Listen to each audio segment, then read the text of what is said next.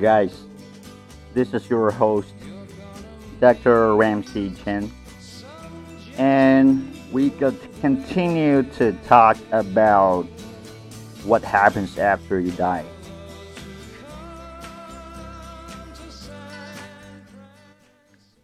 Okay, well, let's get started.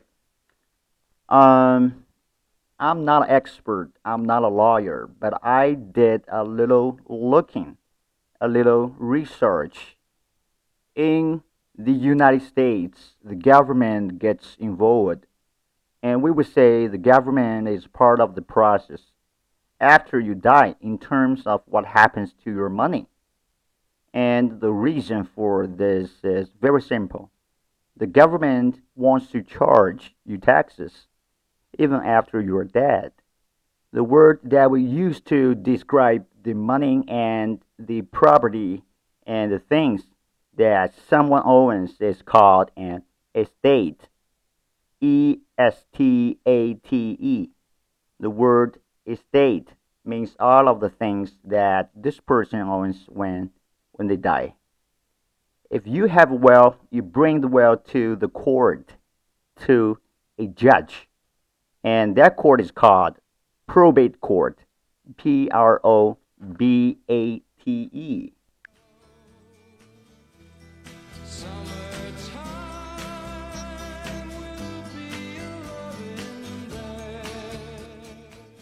At the uh, probate court, the judge looks at the will and makes sure that everything is correct.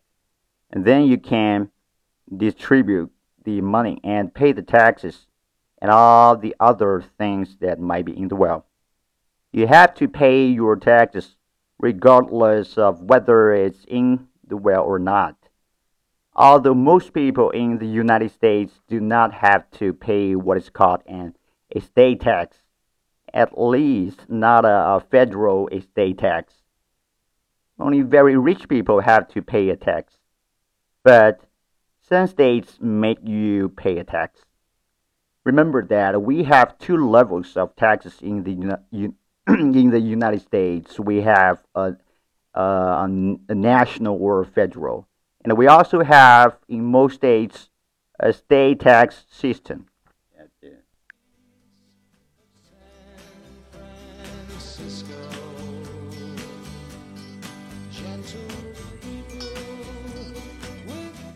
And if you die without a will, you still, or people who are left in your family, still have to go to the government. You still have to go to the probate court. And their money is then divided and given out based upon certain laws that that state has.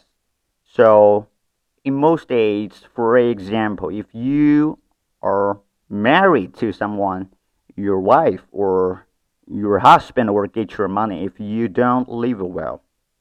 Sometimes people write a will so that you will not get any money. The verb to get money means, you know, someone dies to inherit.